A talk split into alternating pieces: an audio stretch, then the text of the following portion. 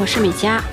前不久，我们的好朋友大维温老师在他的新播客《犬生活》里边，和我们之前的一位嘉宾有猫猫同学录制了一期关于日语学习的吐槽节目，嗯，叫做《日语我们给你跪下了》。后来这期节目呢，还登上了小宇宙的首页推荐。嗯，这么看来的话，小宇宙的听友里面有很多应该是对日语学习还蛮有浓厚兴趣的，所以从他这期节目呢，我们也获得了一些灵感啊，今天就有了这样的一期，嗯，来正经的聊一聊，嗯，不是日语专业的人应该怎么学习日语的节目。啊，这期节目呢，我们也非常的开心。邀请到了现在正在日本早稻田大学读日语教育专业的 Seven 强，啊，现在呢，我们先请 Seven 强给我们打一个招呼。啊，霓虹电波的听众朋友们，大家好，我是 Seven 强。现在是在早稻田大学读日语教育专业，那你以前是读日语专业的吗？还是说是从事和日语相关的工作呢？哦，我以前不是的，本科读的是会计专业，然后毕业之后也是在房地产公司，一直是工作了大概四年左右，然后二零二零年的年底来日本，然后今年的九月份开始在早大日语教育专业开始读硕士。听你这么一番介绍的话，你曾经也是一个零基础的日语小白，对吧？然后来一步一步的通过学习，在日语上面不断进阶。那么你是怎么会想到要学日语的呢？啊，我学习日语，我大概是从一八年的，大概是年快年底的时候吧，然后当时。啊，我跟我现在的丈夫那个时候认识之后，他因为一直在日本工作，然后我我是在国内，就是后来两个人我们就要考虑到，要不是他回国，或者是我来日本，然后后来我们就决定就说，那就我到日本好了，然后就想着来日本之前先有一个日语基础，所以是二零年来日本之前，大概在国内有个两年一个自学的一个这样的一个阶段。哦，明白了。嗯，其实你学日语的话，你还是有一些目标的，或者说是，其实是你有刚需。嗯，你要到日本生活的话，你就必须得学日语。嗯，从一个日语小白，通过两年的学习，嗯，达到一个现在可以在日本留学，而且是学的这么一个跟日语相关的专业的话，你。我想你应该是有一些很不错的学习方法，还有一些经验。那么，我想今天正好有这么一个机会，希望你能够多多分享，嗯，给我们听友一些帮助和启发。嗯，我们今天的节目呢，准备采用这个问答的形式来进行，啊，针对大家学习日语中关注的一些问题，然后希望谢文强能给我们做一些回答。嗯，好的。首先，我想问一下，嗯，你觉得日语到底难不难学？这个问题，我觉得如果非要说的话，肯定是难的。我觉得就是，嗯，就任何一门语言吧，比如说现在，我觉得英语，因为用的相相比日语来说，其实虽然我学的时间很长，就是大家基本上以前从小学、初中开始就学，但是因为用的时间太少了，所以相比来说，日语可能会。嗯，进步的会更快一点，然后，但是就是当时学的时候，还是会觉得像语法呀、单词啊，或者是什么这些记不住。我觉得就是我自己的个人经验来说，可能就是因为我有一个明确的目标，就是我知道我以后是要在日本生活，但但当时还没有决定具体是要，比如说考那个研究生还是继续工作。但是我已经就是心里面有一个目标，是我要到我要到日本来生活那。我肯定就是日语不行的话，肯定会自己生活就会有有问题的。就是，嗯，总结来说的话，我就是我觉得学习动机比较明确的话，那可能就是这些虽然难，但是还是可以克服的。学习日语也好，或者是学习其他的东西也好，首先它最好是要有一个目标。那如果没有目标的话，自己容易懒散啊，或者是说碰到一些困难的时候就容易退缩。对对对，我有很多朋友，他们就怎么说呢？可能就是啊，我只想学一学，但是可能没有一个就是明确的目标和一个就是对自己的一个学习的计划吧，可能就容易三天打鱼两天两天晒网晒网。嗯，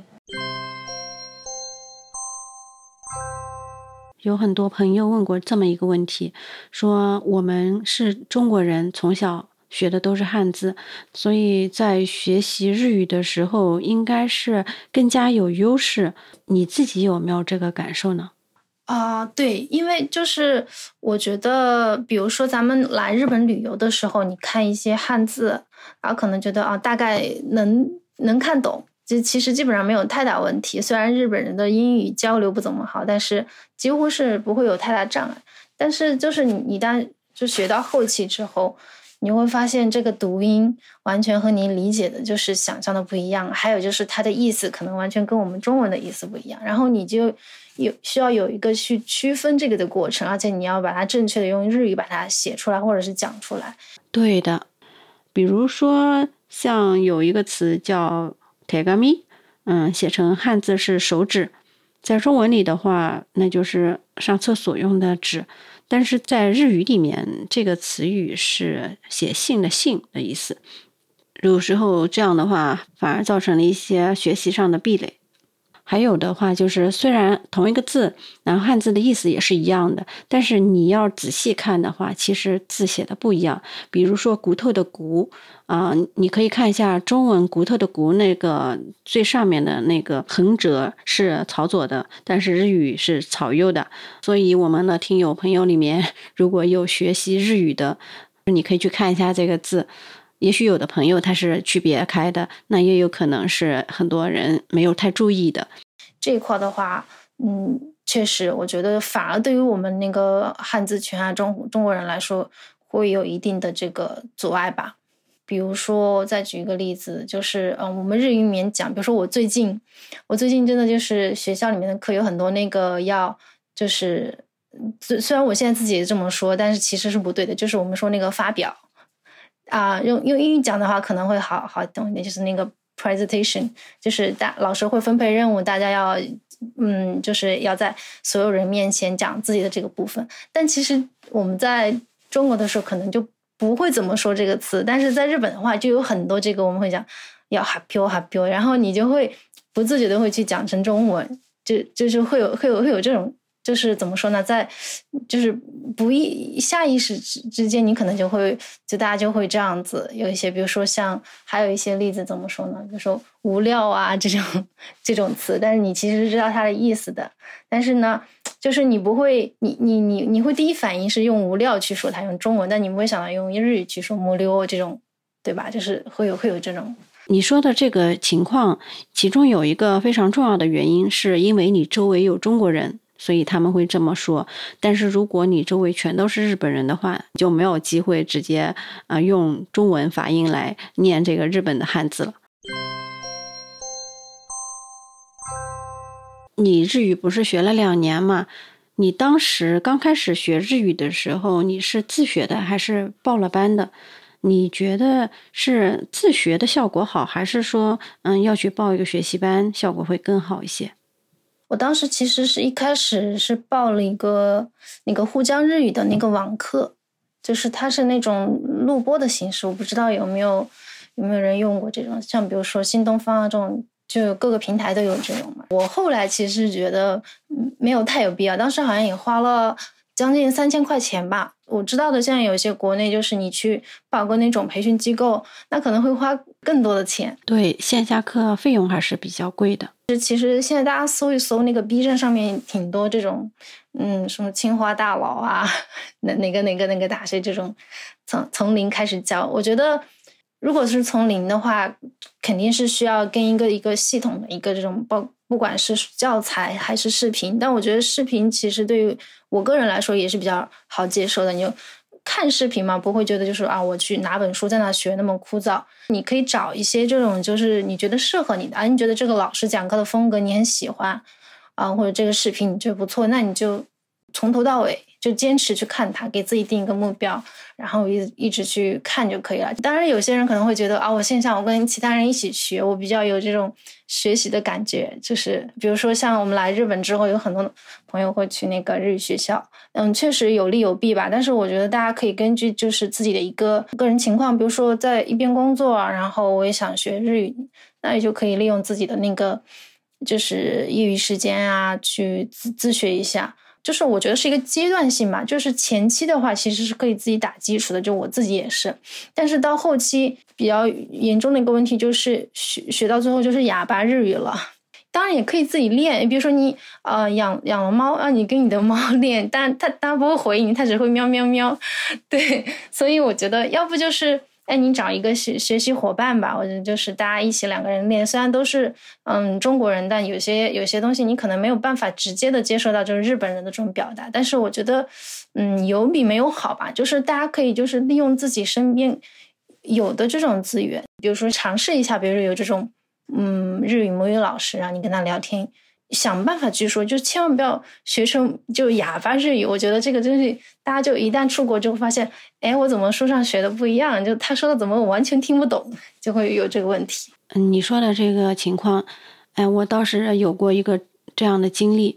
当时呢，有一个朋友，他在国内上了四年的日语本科，来日本留学的时候，就刚刚来的时候，嗯，他确实是没法交流。听不懂也说不起来，但是他的语法呀、单词啊，其实他的基础还是挺好的。经过大概半年，差不多他的水平就会急速的提高。本身学了一门语言是为了跟别人交流，但是你又不能讲又不能听的话，那学习这个语言就感觉嗯没有真正的掌握。你刚才说到那个学习伙伴的问题，嗯，这个感觉就跟那个 健身也想。也也也需要找一个健身搭档，这样的话大家可以互相督促一下。一个人的话，确实有时候还比较难坚持。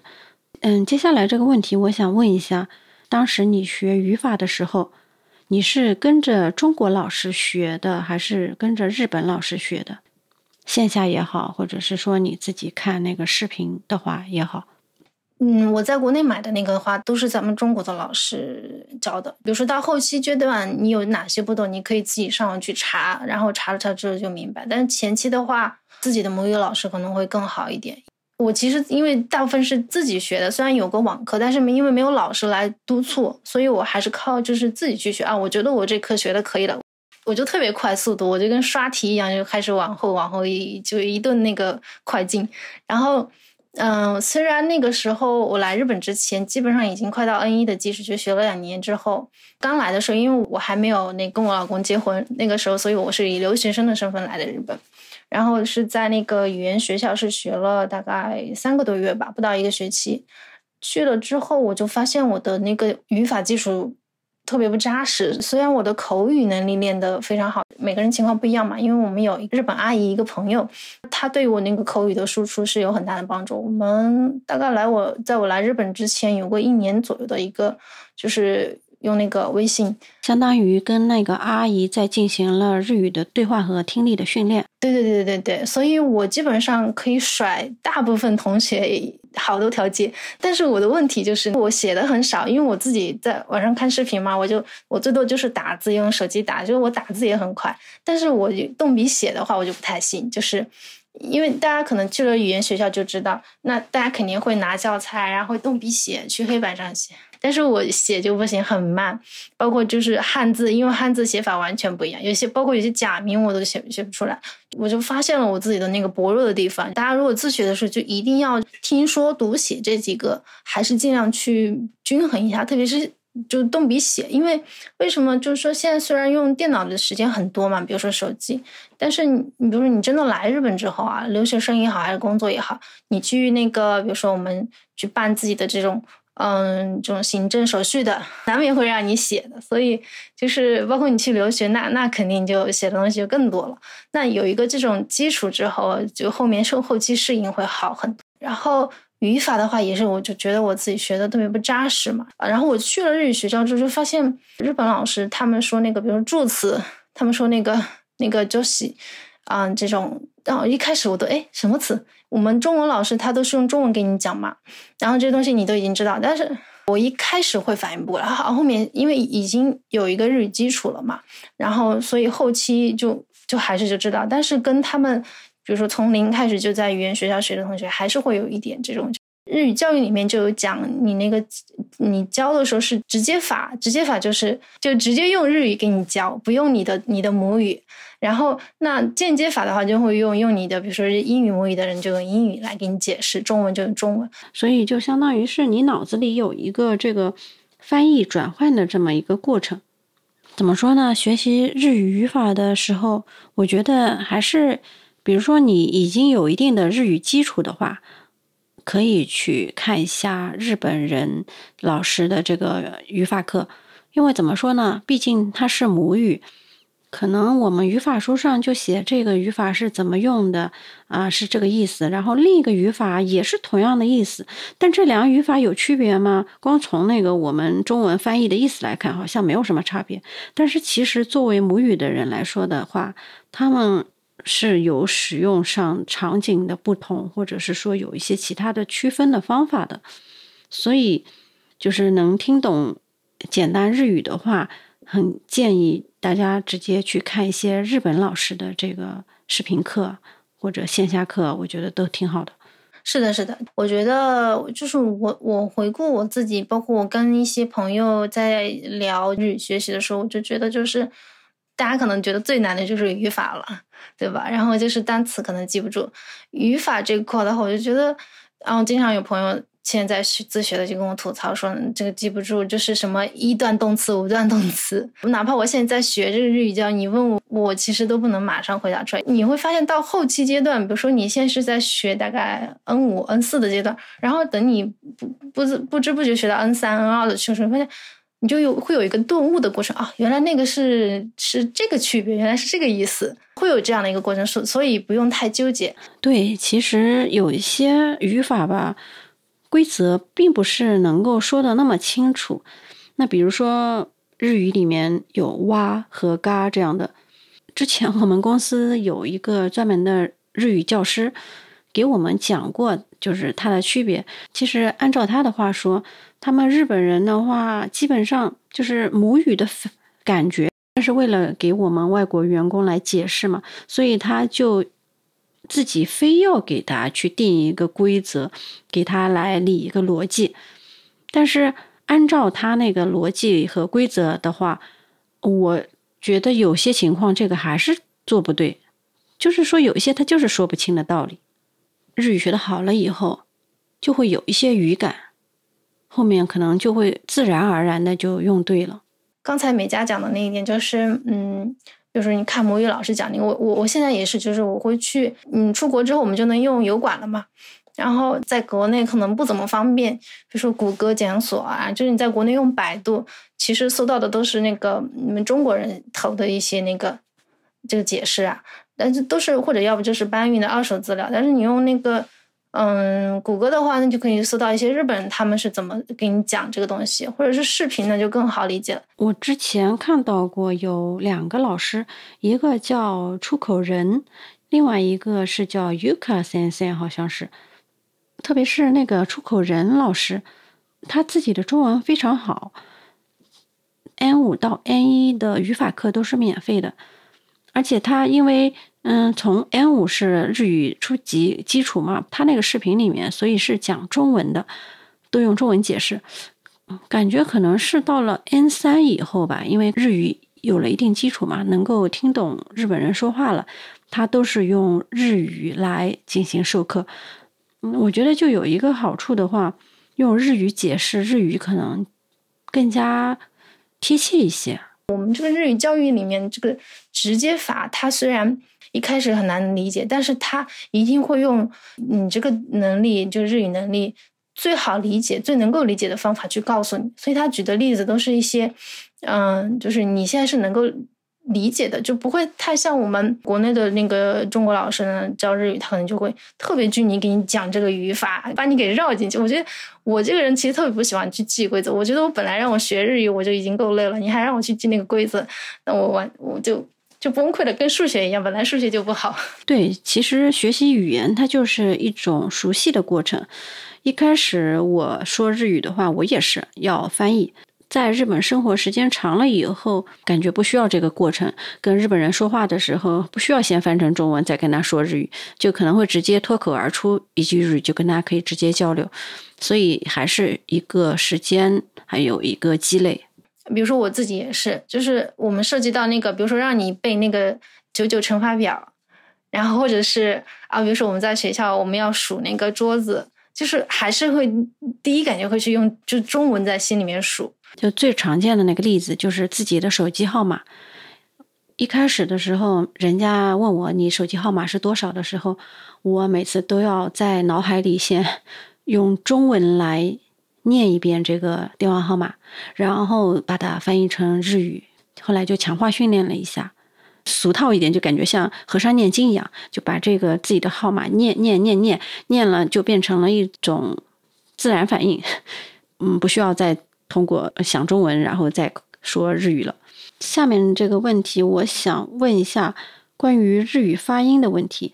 在日本有很多中国人日语也非常好，但是他的发音有口音，带中国口音。你的话，你有没有对这个发音特别在意，然后做过一些特别的这种训练？那讲到关于就是发音，我们需要跟那个。日本人就他们是母语的人去学这个事情的话，我觉得首先你要想你说出来，然后日本人都不知道你是外国人这种程度的话，我觉得一个是就是你肯定要有大量的这样的输入，包括我现在自己也会，我我会在电车里面的时候听听播客，然后比如说一开始一开始我们去听练听力的时候，我们会去努力的想要去听他，哎，他讲的是什么啊？我听懂了，他讲的是这个意思。到后面你可以。反复去听同一段内容，你就会去想，哦，他在讲到这个事情的时候，他用的是这个说法。比如说，就是我们表达有很多种方式嘛，就你就可以去学他这种说法。下一次你再遇到同样这种，你脑子里面就会不用刻意的去想，你会自己就会说出来。就就是因为你有了大量的这种输入，你知道这种情况，嗯，能用什么？书本上是用的这个说法，但实际日本人他比如他用的是这种，我觉得也是一个。在你这种练习发音输出输出之前的一个准备工作吧。然后具体怎么练习的话，我是可以给大家推荐有两个方法吧。就是哪怕你没有一个跟你这样练习的对象也好，或者是没有身处在国外的这种环境。第一个呢，就是大家经常我们小时候学学英语的时候，老师都会讲，大家可以练习一下影子跟读。影子跟读这个东西大家都知道吗？小抖音歌。然后，如果大家不知道具体怎么练的话，我觉得网上可以随便一搜，就很多人介绍这个怎么怎么练习。就这个方法呢，因为我之前其实，在考到早大之前，我其实也有学了一年多的那个中日的一个翻译。然后我们老师当时是有给我们布置这样的任务，让我们练习。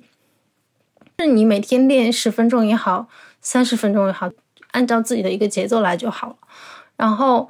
最纠结的一个怎么说？最最魔鬼式的一个练法是，你自己找了合适的材料，找找了之后，然后你戴着耳机一边跟读，然后你把你自己的那个嗯录音单独你自己的录下来，录下来了之后，你再对照那个原录音跟你自己的这个声音，你你就发现，你就你自己去找你自己哪些地方，比如说啊，这个因为没有听懂这个词，或者是这个因为发音不对，就自己去发现自己的一个问题。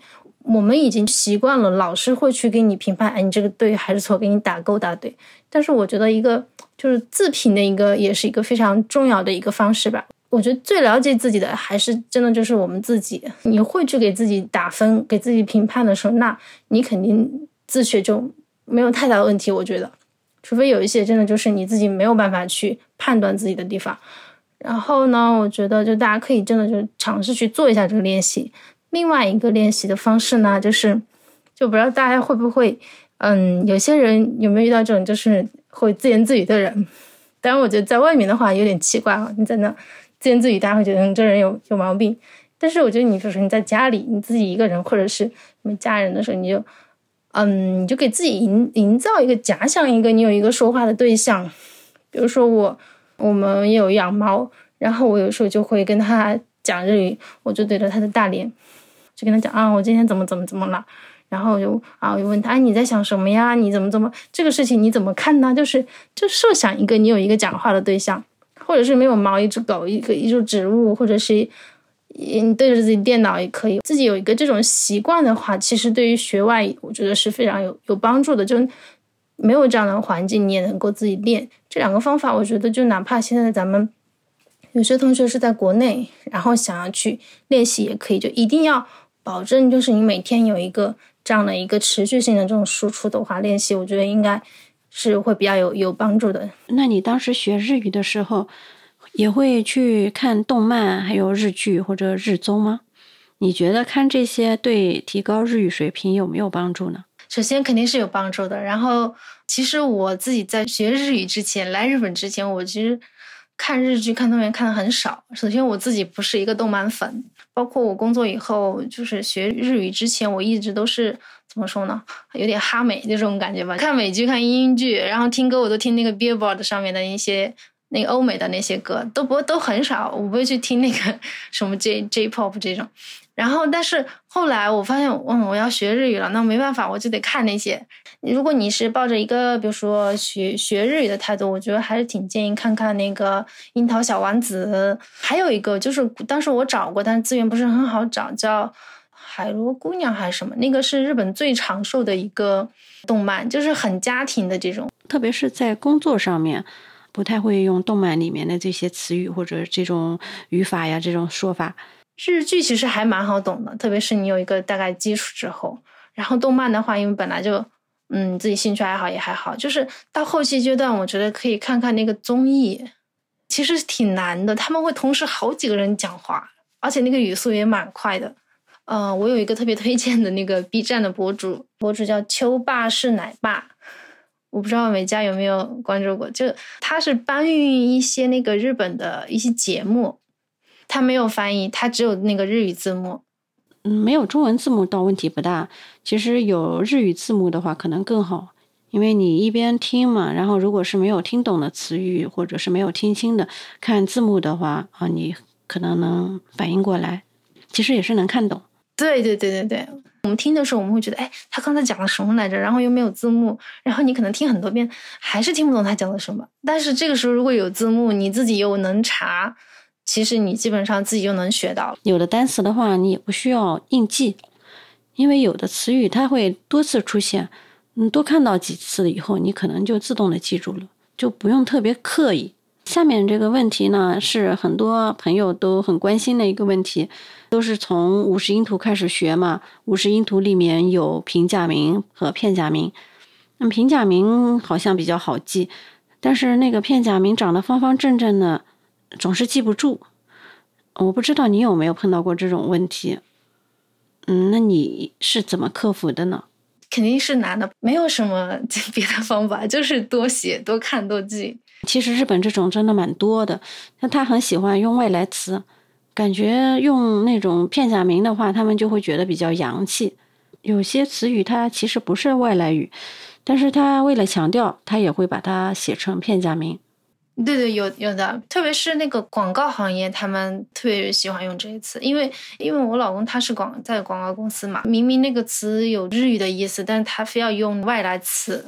比如说日本不是有个打棒球的名人叫做伊七洛吗？就是写的是片假名的伊七洛，那他的名字其实就是一郎嘛。对对对对对，一郎那个对。接下来就想问一个关于日语的实际使用能力的问题。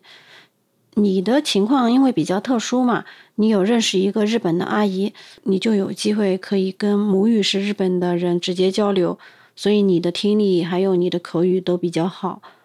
那么大家如果没有这样的资源的话，你觉得应该怎么练比较好呢？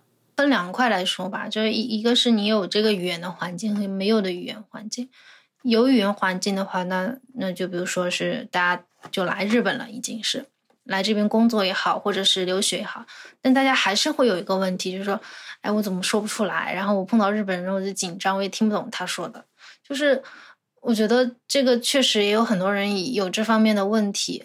就包括我一些同学，一些就是中国刚过来的留学生，他们也是日语专业的，然后他们写的话基本上也不会太有问题，但说的时候就会，你会感觉他他还是就很紧张，然后说有些东西他会表达不出来。那比如说你以前在国内的时候，你经常是阿宅，然后我就天天在家里。那你来日本之后，你会，你你可以其实可以强行的，就是逼迫自己去多出去去接触这种环境。我昨天晚上在那个在麦当劳里面就写了会作业，然后我对面就坐了三个高中生，我在听他们聊天，就是就是就是那种那个像动漫也好，日记里面那种那种高中生那种对话的感觉，就是但是他们会更真实一点，然后他们用的也都不是这种。禁语，然后他们就在那里吐槽啦，讲大家互相喂东西吃啊，就就我觉得你其实是可以给自己营造一些这种环境，就比如说我我讲一个我自己的经历吧，虽然我跟那个阿姨交流了很多，然后我敬语什么我也用的很好，就没有问题，但是我我之前有被一个是一个东外学中文专业的一个日本男男生，比我稍微小点小一点，他就他就跟我聊天的时候，他就说他说。他说：“哎，三讲你你不会，你除了你就你你你不会不用日语吗？就是我们叫那个日语就叫达美古吉嘛。他说你不会用这个吗？就跟自己平辈或者是自己的稍微比自己小一点亲近。被他一说，哎，好像还真是。然后我就发现我有时候确实就是自己很难，觉得，特别到后期一个说，其实都不光是你能不能说出来，问题是你能不能够就是用对。”嗯，你有时候你跟一些亲近的人，或者你们关系到一定地位，你还跟他用敬语，他会觉得你在跟他保持距离。所以日语学习这也是一个难点。在日语里面的话，本身它这个书面语和口语差别就很大，然后还有敬语啊这样的东西，哪种场合应该用什么样的日语？嗯，其实这也是一个挺难的点。到后期其实是一个语言的运用能力吧，就是你你能够用的很好。你说的这个可能就是 要求比较高了，属于高阶的这个日语学习。对于这个初学者来说的话，可能还是只能照着教材上面先把这个基础的这个练好。练好了以后呢，最好是在日语的语言环境之下再去提高的话，也会比较快的。要不然两种混在一起，可能自己就混乱了。啊，我不知道你有没有去过这样的地方啊？就是在日本的区域所里面，他会开办免费的日语培训班，都是一些退休的老太太、老先生，就在那边陪外国人聊天，陪他们说日语、练日语。对对对，我我有的，我我是其实我在去年备考的时候，我是有在那个横滨的国际交流协会去教过日语。我我加加入了他们这个志愿者，进了早大之后，我自己定研究方向的时候也有考。他们其实就是那个日语教教师，他就是为呃已经在日本开始生活或者是在这边留学的人去办的一个这种。他们也有那个就是日本政府会有一些这种补助呀，或者是有些人他纯粹就是。日本有些退休的老年人啊，他们觉得去跟外国人交流很很开心。对，其实他们首先第一个，他们对外国人的这个这种心态啊，其实是很包容的。他是很愿意去了解你的文化，去教你日语，或者是跟你交流的这种吧。首先，我觉得接触这些人的话，是不需要有太大的这个就是心理负担。对，然后而且那个东西有些什么也很便宜，或者有些就真的是免费的。而且你去那边之后，你也能交到就是中国人朋友，或者是其他的国家的朋友，日本朋友也能交到。我觉得真的就是非常推荐，可能有些人都不知道吧。我觉得特别是留学生啊，对，其实这是一个非常好的资源，大家可以好好的利用。啊，接下来我想问一下，你在日语学习的过程中，有没有碰到特别大的困难？还有就是，或者是说有一些。让你留下特别印象深刻的事情，肯定有的。刚才有讲到那个，比如说一些汉字，嗯，发现那个读音不一样啊，什么这种，这是一个问题。还有就是一些，就是你无意识之间的一些，就是大家都会有的一个通病吧。我就，比如说那个中文，我们里面讲，比如美丽的风景。然后那个的，那很就大家一开始只要稍微学一下就知道，就会对应那个 no 日语的里面那个那个，在一些那个形日语的形容词里面，什么 kiri kiri 后面再加一个 no，这种，因为我们都会讲美丽的什么嘛，你会会有这种就是中文的这种惯性思维。嗯，这个可以理解。这个初学日语的人，这个是一个经常犯的毛病。包括中文跟英语的那个主谓宾是一样的嘛，然后日语的话，它的动词就在后面。还有就是日语交流的时候吧，你一定要把日本人说话听完。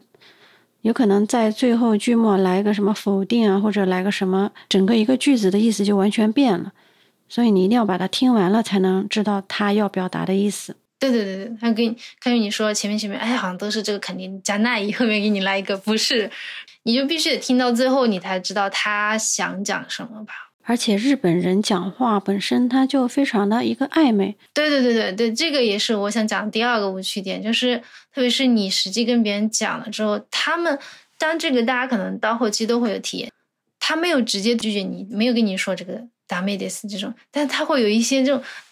拐了好几个弯，但是最后发现，哎，好像他没有拒绝我，但其实他就是，啊，他比如说啊，我再考虑一下。用中文讲的话，那就是啊，他还要考虑一下。但是你你日语的日日本这么讲的话，那基本上就是没有可能了。然后我觉得这种是属于一个语言的一个文化的那种差异吧。包括我有问一些那个在日本，就他们是那个经营管理签证来日本的朋友，然后。他们也是日语，就是可能有那么一点点的基础，五十音，他就来日本了。他们就跟我讲，他说，比起说，嗯，比如说说，我就说我直接拿翻译机或怎么样，我就他大概就知道。反而听的时候，你会发现有些人日本人他到底想要讲什么，你会半天听不懂。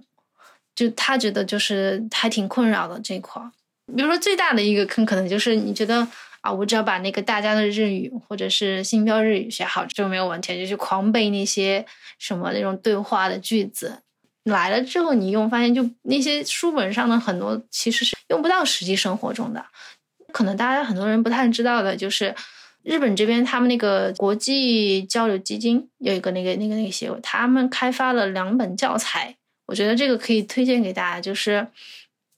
它是以这个就不是说我学了这个语法之后，然后好，嗯，老师一般教的是嘛哈，我们今天学呃什么什么语法，然后再造几个句子，然后大家再自己造几个句子，一般是这样的一个过程嘛，就大家都是这样的，就是一个像我刚才讲的那个，就它叫一个叫马鲁戈多，还有一个叫伊洛多利，有一本是网上可以免费下载的。它的这个教材，它的那个特点是什么呢？一个就是它这个东西，它是一个叫 can do，我们英语叫 can do 嘛，就是你你以达成一个什么样目标？比如说我要去，我我要去便利店，我要去工地，我买东西，然后我要怎么跟别人要求？就是我以一个实际的这个场景，我要做什么什么事情？好，那我看我要是用什么样的语言？其中有一个那个伊罗多利那个的话，它是有就多多国语言版本嘛，所以这个教材我觉得其实蛮好的，而且它是。它是与具体在日本生活，然后会涉及到方方面面，比如说地震啦，或者是一些啊，比如说呃，美嘉在日本生活应该有经验，就是比如说那个呃，亚马逊的快递来了，然后没有人签收，他会给你张纸条，然后让你再预约啊，对，就是会可以让他重新再来送一次。其实这个一开始他会觉得挺难的，哎，怎么搞？后面熟悉了就还好。这个教材里面它也有这样的内容，大家如果比如说将来想要来日本。或者是来，不管是来工作还是来学习，我觉得其实不管你的现在日语等级是一个什么样的水平，因为它的这个最高的等级就是因为最低 A 一嘛，就是 A 一 A 二的水平，然后你根据那个翻译的自己的那个呃母语的那个对照，其实是可以看得懂的。它也有音频，然后有一些图片，你看图片你就知道啊，这个大概是讲什么。就是我觉得这种教材的话，会作为一个你实际。比如准准备来日本了，或者来了日本之后发现一些上面有什么困难，可以去选择。嗯，好啊，到时候把这个资料放在修诺词里面，大家可以去看一看。今天我们准备的一些问题也基本上聊的差不多了。啊，接下来的几个问题呢，是我们的听友群里面的听友听说我们要做这么一期节目吧，嗯，他们也正好在学日语。所以就委托我们来向 Seven 这样请教一下。第一个问题呢是，怎么样才能把日语坚持学下去？是把它作为一个细水长流的爱好来坚持下去呢，还是说自己要去报个考级，拿一个证书来证明一下自己？所以他们就在去不去考级这个地方纠结了很久。那这方面的话，你有什么建议呢？我大概猜测，这位同学可能是已经在学日语了，然后发现啊太难了或者怎么样，然后有一点这种开始有点动摇。其实我个人是认为，就是这个考级其实其实是一个你自己奖励你自己的一个，就是我我自己认可我自己，然后或者是你可以作为一个给别人讲，比如说我托福多少分，其实是一样的概念，但是它。不不太能够代表你。如果你真的是要来日本留学，或者是来日本找工作，它其实就只是一个起点。我觉得我以前学日语的时候，就有人跟我讲啊，你加油，什么什么时候要考 N 一啊？我当时觉得太难了这个东西。然后他又跟我紧接着他又跟我讲了一句，你拿到 N 一之后，你的日语学习才开始。就是我觉得大家在学习的时候，首先你可以再去问一下自己，你为什么要去学这个东西，对吧？如果你只是想啊，我想看动漫的时候，我可以看那个没有字幕的话，那可能这个就容易动摇，因为现在有字幕的太多了，翻译组真的太快了，当天晚上出来的，那你可能熬到凌晨你就能看了。然后，如果你是工作或者是嗯留学的话，那肯定这个东西就更是一个硬性指标了吧？我觉得其实就是你你再去问一问自己的一个你的这个目标和你的这个动机到底是什么。啊，然后第二个问题呢，好像还是关于这个片假名的。就确实学习日语里面的话，大家对这个片假名还是比较纠结哈。他们想问，像英语里面的话，嗯，冰淇淋叫 ice cream 对吧？我们的舌头都有卷舌音。那日语里面的话，他们就会说 ice cream 这样。那就是说，如果到日本去直接讲英文。日本人能听懂吗？我的经验是他们能听懂的。都说日本人的那个英语差，对吧？他的那个表达确实差。但是其实有些，特别是我，比如说我们父母辈的那些日本人，他们其实那个时候经历过那个泡沫时代，八十年代，他们其实有些很多是出过国的，就是工作派出去，他们的那个听其实比我们想象的要很好很多的。嗯，所以他只是表达有问题，但是你跟他说这种英语的那话，他还是能够听懂。但就特别是这种呃，我们说的这种片假名的这些词，这种词他其实是能听懂。但但是你有时候会遇到在车站里面跟他讲一大段英语，他听不懂，哎，他听不懂。那这个纯粹是因为他这种英语的这个听力的问题。但是这种片假名的话，我觉得他们还是能听懂的，就是不用担心这种问题。嗯，接下来这个问题好像还是跟片假名有关。英文发音很容易，比如说是 data scraping，那么在日语里面的话，什么就叫 data scraping，完全跟英语的发音好像有点，嗯，风马牛不相及的那种感觉。他们就说这种片假名记不住，那问你有没有什么好办法？我其实也很也很费劲的，特别是一开始的时候。首先，你比如说像这种，他把两个那个那个 data scraping 合到一起的，你可以自己就是。去把它那个划一划，把它分开。比如说用 iPad 或者怎么样，然后你发现 data 这个 data 这个词，其实它会出现很多嘛。你会发现他们用的这个 data，他们都是用的这个。然后那你这个词，你下次看你其实就就知道了。像像这个 scraping，这个我第一次看的时候，我也不知道怎么发。所以这种词，我觉得真的是你只能是遇到一个就攻攻克一个吧。好的，今天真的非常感谢 Seven 将抽出他宝贵的时间来给我们解答了这么多关于学习日语的问题。没有没有，我跟大家一起学习，一起吐槽。嗯，那么我们也会把 Seven 酱的联系方式放在 Show Notes 里面。如果大家嗯对于日语学习还想跟 Seven 酱进行进一步的交流的话，也可以直接跟他联系。嗯，那么我们也邀请 Seven 酱加入到我们的听友群里面，来跟大家多多交流。那么以上就是今天节目的所有的内容了。好的，谢谢美嘉，谢谢大家。感谢大家收听，下次节目再见。おはよう、Tokyo、こんにちは。すみません、I foreigner. I don't speak Japanese, but I love 青い空。When you say わかりました、I say 日立、トヨタ、川崎、ニテンド、キャノン、ソニー、ホンダ。I'm losing my way. Oh, so where should I go? 新宿 so big. I need a Doraemon. You speak Japanese. And show me body language. What can I do? Where should I go?